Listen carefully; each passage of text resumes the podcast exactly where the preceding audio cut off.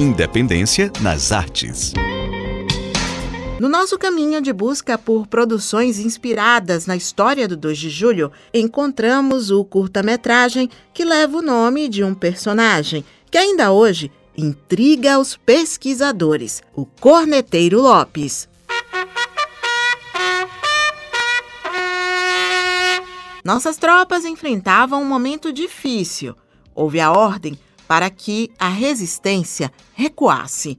O corneteiro Lopes deveria executar o toque de retirada, mas desobedeceu e fez ecoar o toque para o avanço da nossa cavalaria.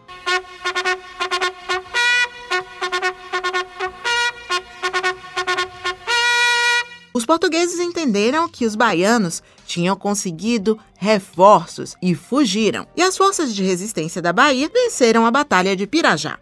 Surpreendente. O toque ecoa pelo vale e apavora o exército português que bate em retirada, deixando para trás armas, munições e a vitória.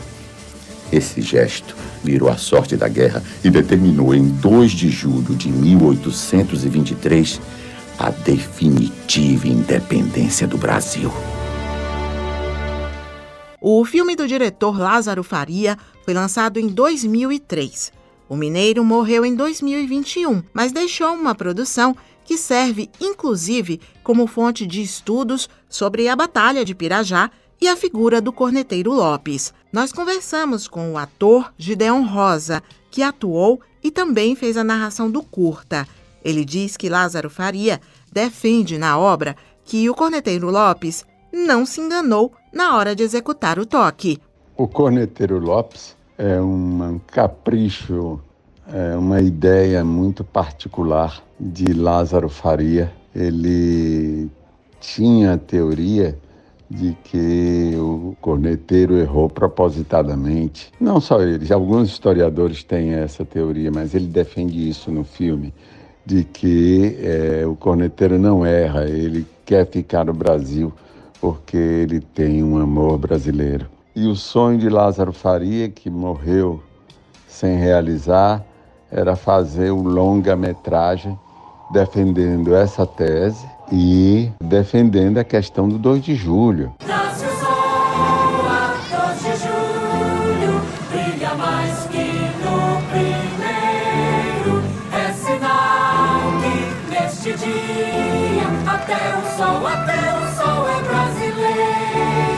Em Sol da Bahia, que tem direção e roteiro de Orlando Senna, personagens que ajudaram a escrever esta história de luta aparecem caminhando lado a lado do povo nos dias atuais. Uma voz se elevou clara e divina.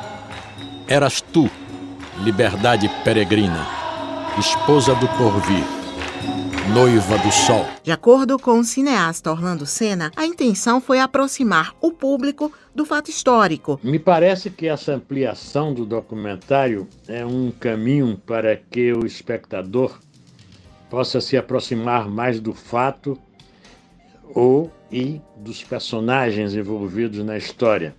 Qual foi a, o comportamento deles no acontecimento narrado quem foi e como agiu Maria Quitéria, Joana Angélica, o corneteiro Lopes, o comandante português Madeira de Melo, os escravos, os indígenas. O cineasta Orlando Senna acredita que esta página da nossa história oferece um rico acervo para a criação de obras audiovisuais. Ele revelou à nossa equipe que tem vontade de realizar um longa-metragem sobre Maria Quitéria. Um dos meus desejos é realizar um longa-metragem de ficção sobre Maria Quitéria, sobre a mulher soldado. É um painel sedutor para um criador audiovisual, para um roteirista ou um diretor, e para a imagem da mulher baiana, da mulher brasileira.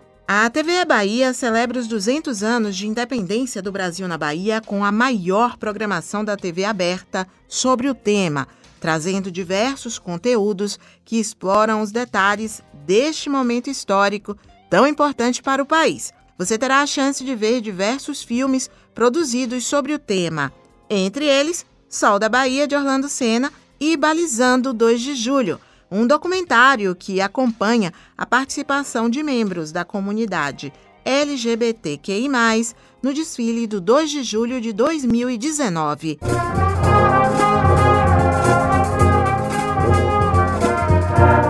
Eu sempre pensei assim: eu não vou ser o que o outro quer que eu seja, eu vou ser quem eu quero ser. Né? E para você que é preconceituoso, não faça com o outro o que você não quer que seja feito com você. A programação completa, com dias e horários de exibição de cada filme, está no Instagram, arroba TVE Bahia. Suzana Lima para Educadora FM.